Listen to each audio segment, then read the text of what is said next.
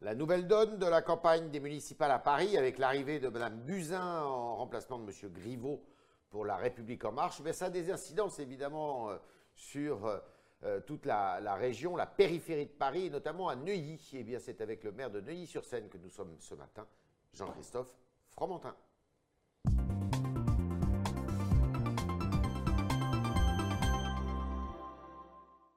Jean-Christophe Fromentin, bonjour. Bonjour. Alors, ça a été très commenté, le, retrait mm. de euh, Benjamin Griveaux. On ne va pas y passer euh, beaucoup de temps, simplement. Est-ce qu'il euh, est victime d'une violation de la vie privée ou est-ce qu'il a commis une faute pour vous? Oh, moi, je, retiens un peu, je, fais raisonner par rapport à l'amateurisme dont on a parlé il y a quelques, il y a quelques jours. Et je, pense que quand on est un homme public, porte-parole du gouvernement ou est candidat à l'élection dans la capitale, on fait quand même un peu attention.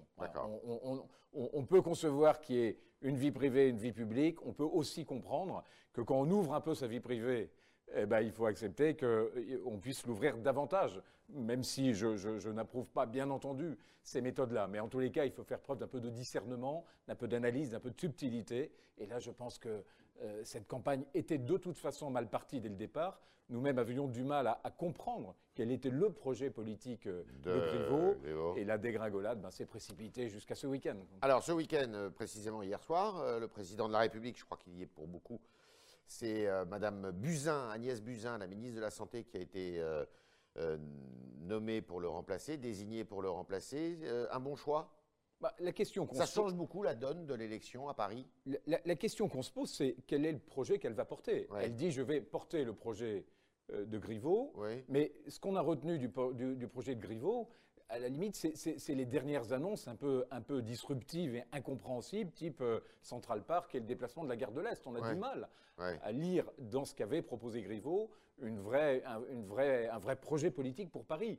Elle dit je ne veux pas, Villani dit euh, c'est mon projet ou rien. Mhm. Euh, donc on, attend un peu Buzyn à l'aune de quelle est, elle, sa vision de Paris. C'est pas celle de Villani, on l'a compris. Est-ce que c'est celle de Griveaux On a du mal à en voir la substance et la, et la perspective.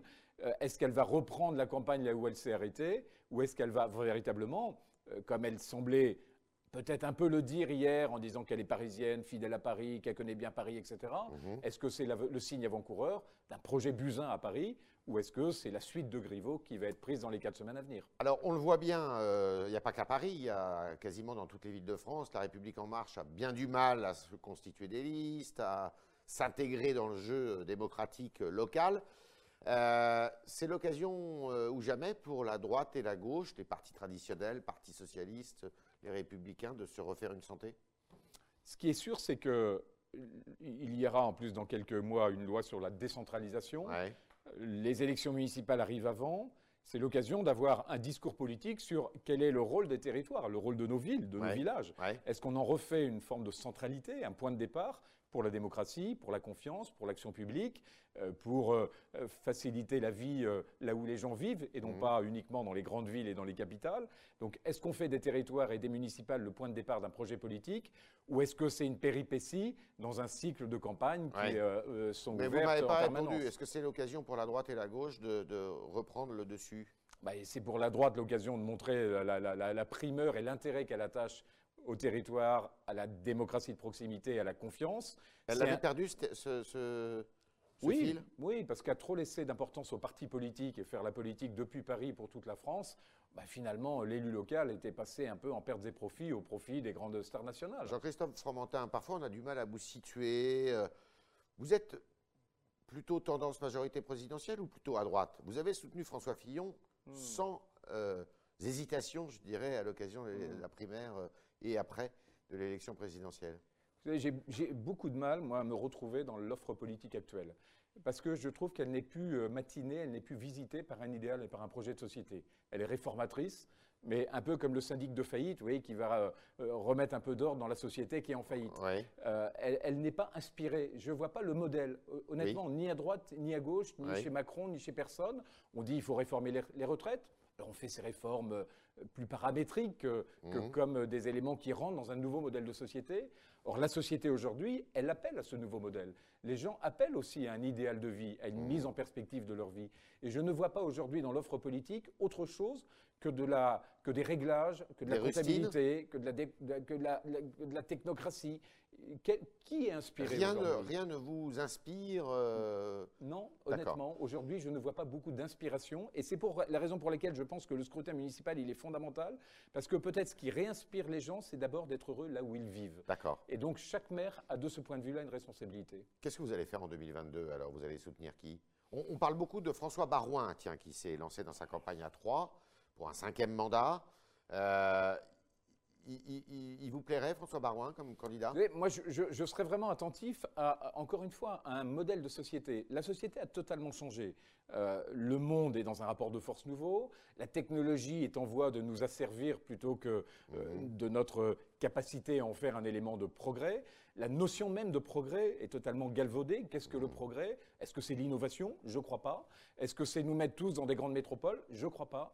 Est-ce que c'est euh, nous rendre tributaires des réseaux sociaux? Je ne crois pas. Mmh. Pour autant, est-ce que ces innovations peuvent être un outil au service d'une envie, d'une perspective de vie plus positive? Je le crois. Et j'attends une offre politique qui soit capable de porter un idéal, une, une certaine forme de progrès. Emmanuel Macron, ce n'est pas son cas? Mais non, regardez, Emmanuel Macron a tout ce champ occupé par des réformes, euh, même si on les appelle systémiques, elles sont quand même très paramétriques. On fait des réglages pour tenir jusqu'en 2027, on fait des réglages pour euh, régler un problème qui est récurrent, mais quelle vision a Macron de la société? J'ai du mal à le voir. Vous êtes confiant pour votre réélection? Il n'y a pas d'enjeu? Ah, Il y a toujours un si, enjeu. Il y a l'enjeu, c'est votre réélection. enjeu, parce que de toute mais il n'y a pas de risque non, mais, mais c'est un moment. il y a toujours un risque aussi, hein, bien entendu. Mais une élection, c'est un moment où on remet tout sur la table. Euh, on joue une forme de transparence, on invite les gens à donner leur avis, on invite les gens à critiquer, on invite les gens à nous encourager sur ce qui nous semble être la bonne voie. Donc, j'ai, vous voyez, j'ai 42 réunions d'appartement le soir. J'ai fait deux grandes réunions publiques. La première, il y avait plus de 500 personnes. Je suis tous les jours sur le terrain, dans la rue, à l'écoute. Donc, c'est un moment où on se recharge en légitimité, en projet, en confiance pour les six ans à venir. C'est un troisième mandat Ça serait un troisième mandat, oui. Voilà. Alors, euh, j'imagine que quand on est maire de Paris, on regarde de près quand même qui va être maire de. Quand on est maire de Neuilly. De Neuilly, on regarde qui va être maire de Paris. voilà. On s'y intéresse, ouais. Quel est le plus compatible avec euh, vos idées, vos projets euh, pour, pour Neuilly, sachant qu'il y a pas mal de, de candidats, notamment M. Vidani, qui parlent d'un grand Paris, qui veulent, on a l'impression qu'ils veulent absorber en tous hmm. les cas associer à leur gestion euh, les euh, villes qui sont alentours. Alors, on est vigilant parce qu'on est d'abord tous dans la même intercommunalité, la métropole du Grand Paris, qui est une intercommunalité, dans laquelle Paris a une voix prépondérante. Donc, hmm. bien entendu, la métropole du Grand Paris est très influencée par la position de Paris. Et c'est d'ailleurs assez surprenant parce que peu de candidats à la mairie de Paris euh, prennent cette casquette qu'ils ont de fait d'être aussi le principal acteur de la métropole du Grand Paris. Et là, vous voyez, on est attentif à tout ce qui interagit avec nos communes. Quelle politique de transport Quelle politique pour le périphérique Le périphérique qui est cette voie qui ceinture Paris, mais qui est aussi celle qui abonde le trafic dans toutes nos communes limitrophes. Alors il y a un candidat qui veut sa suppression. Vous êtes d'accord avec ça? Ah ben je crois qu'il faut revoir le périphérique. Le périphérique, c'est la voie euh, au monde, c'est l'autoroute au monde de transit qui va le plus en profondeur dans une ville.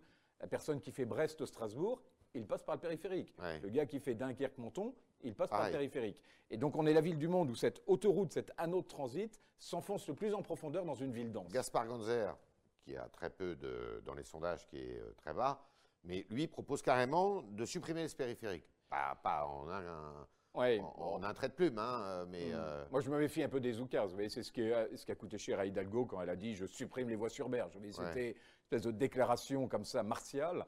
Euh, non, tout est plus dans la nuance et puis dans la discussion. C'est-à-dire que ceux qui prennent des positions... Vous avez votre mot à dire, vous, là-dedans. oui, ceux qui prennent des positions qui engagent la métropole dans une campagne sans nous en parler, Bon, c'est pas très sérieux. Les positions métropolitaines doivent être proposées, mais avec quand même beaucoup de nuances, et ensuite soumises à la discussion avec les maires du, Grand Paris. Autre cas de figure, puisque vous êtes concerné, le bois de Boulogne. Rachida Dati dit qu'elle veut se réapproprier le bois de Boulogne pour euh, eh bien, que ça soit plus sûr, que ça soit un lieu plus fréquentable pour les enfants, qu'il y ait moins de délinquance, de prostitution, tout ça. Euh, vous êtes d'accord? Bah, vous êtes totalement d'accord. Bien sûr, bien vous pouvez travailler avec elle. Le, bois de Boulogne, il est, il, est, il est mal tenu. Il est mal tenu d'abord. Pourquoi Il, est, mal entretenu. Il est tenu avec quelques concessions. euh, bah, parce qu'il n'a jamais fait, jamais fait l'objet d'un projet. Qu'est-ce que le Bois de Boulogne? Est-ce que c'est un grand parc d'attractions? Est-ce que c'est un lieu de promenade? À ce moment-là, on crée des promenades. Est-ce que c'est un lieu où on veut concéder des espaces comme ça l'est déjà, mais davantage, pourquoi pas, mais à ce moment-là, disons-le? Est-ce qu'on veut y, intégrer euh, une, forme de, de, partenariat avec les communes limitrophes qui en ont mmh. forcément une partie des effets bons et mauvais. Euh, il y a un comité du Bois de Boulogne, mais il ne se réunit jamais. C'est d'ailleurs un des problèmes d'Anne Hidalgo, c'est qu'elle n'a quasiment jamais réussi à réunir le comité du Bois de Boulogne dans lequel on, est euh, plusieurs à être présents. Voilà, je crois que c'est un des sujets. Avant de créer le Central Park à la gare de l'Est, repenser le Bois de Boulogne me paraît effectivement prioritaire. Deux questions encore importantes. Euh, c'est qui votre favori là, pour la mairie de Paris? Je crois que celui qui donnerait un, pronostic aujourd'hui serait très engagé. Votre, votre préférence va, vers qui? Rachida Dati? Non, pour l'instant, euh, moi, je n'ai pas de préférence. Oui, je, pense que le, la si Anne Hidalgo était, était réélue, ça vous conviendrait? Dans chaque candidat, vous citez Rachida Dati qui a, une perspective pour le bois de Boulogne, je dis d'accord. Anne Hidalgo a un certain nombre de perspectives sur le périphérique. On, a, on met ensemble les ateliers du périphérique. J'y participe. Euh, donc, voilà, pour l'instant, il n'y a, pas, moi je ne suis pas derrière pour ou, avec un candidat et, je ne le serai pas. En revanche, j'ai ce souci que les maires du Grand Paris demain, y compris Paris, travaillent ensemble, se détachent peut-être un peu des contingences de la campagne et repensent cette, ce Grand Paris et ouvrent le débat sur est-ce qu'il faut la métropole du Grand Paris et la région, ce qui est un débat sur lequel le président de la République euh, s'est engagé à répondre avant l'été. Et, là, je pense qu'il faut aussi qu'on s'engage sur ce débat. -là. Il y a un instrument de trop? Ah ben moi, je pense que la région existe, elle a la compétence transport, aménagement, développement économique. Je l'ai dit encore récemment à Valérie Pécresse, euh, la région doit prendre cette fonction métropolitaine. Elle doit prendre la main sur la métropole, qui est présidée par Patrick Ollier aujourd'hui? Oui, non, mais je pense que la métropole, c'est un sous-ensemble. Elle ne prend pas toute la ville dense. Moi, je préfère la région qui a quelques zones rurales, qui a des zones rurales en plus, à une métropole qui actuellement n'a pas toute la zone dense. Donc moi, je suis plutôt euh, dans l'idée que la région euh, reprenne les compétences métropolitaines. C'est un des sujets d'échange dans lequel on est très euh, convergent avec Valérie Pécresse. D'accord.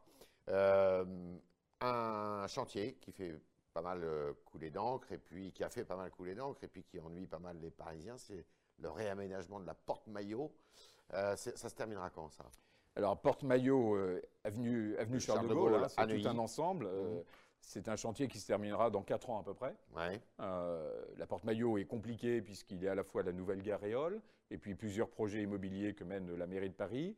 Et nous, on reprend 10 hectares d'espace public, on réaménage ces grandes contre-allées, on fait des grands trottoirs de 25 mètres, on redonne à cette avenue Charles de Gaulle euh, ce qu'elle a été pendant longtemps, hein. c'est-à-dire les allées de Neuilly, des grandes allées cavalières, des doubles rangées d'arbres, pour redonner aussi une empreinte verte très forte au cœur de la ville. Il n'est plus question euh, d'en couvrir la circulation. Non, depuis, oui, depuis qu'on a intégré l'A86, donc ce nouvel anneau qui est euh, le futur anneau de transit, qui n'amènera pas tout le monde à aller jusqu'au périphérique, il est clair que mettre un gros tuyau sur le périphérique n'a plus beaucoup de sens. Jean-Christophe Formentin dans les studios du Figaro ce matin, candidat à sa réélection à Neuilly-sur-Seine. Et on continue à en parler avec vous, chers internautes, et Alban Barthélémy qui nous a rejoints.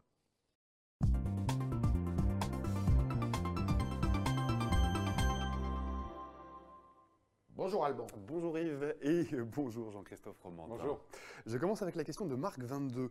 Euh, qu'en est-il du projet d'exposition universelle? Celui-ci a-t-il été définitivement abandonné?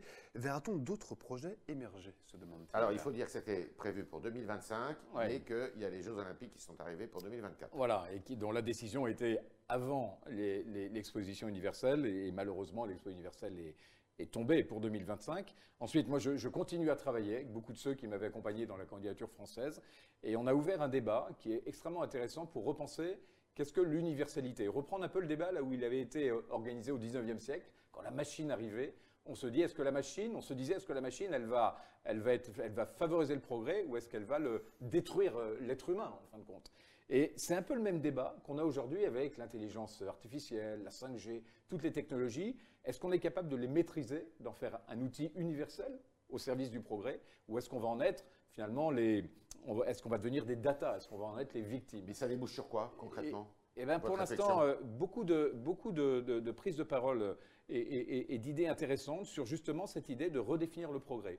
Et on lancera prochainement, avec le rectorat de Paris et, des jeunes de plusieurs académies en France, un grand débat sur la différence entre innovation et progrès, pour bien marquer que le progrès, c'est pas l'innovation. L'innovation peut à la fois l'abonder, elle peut aussi le détruire. Et bien montrer que le progrès, c'est une notion qui réinterpelle un peu euh, la philosophie, la sociologie, euh, la littérature, les valeurs, et que peut-être qu'on a besoin de cet euh, questionnement sur le progrès.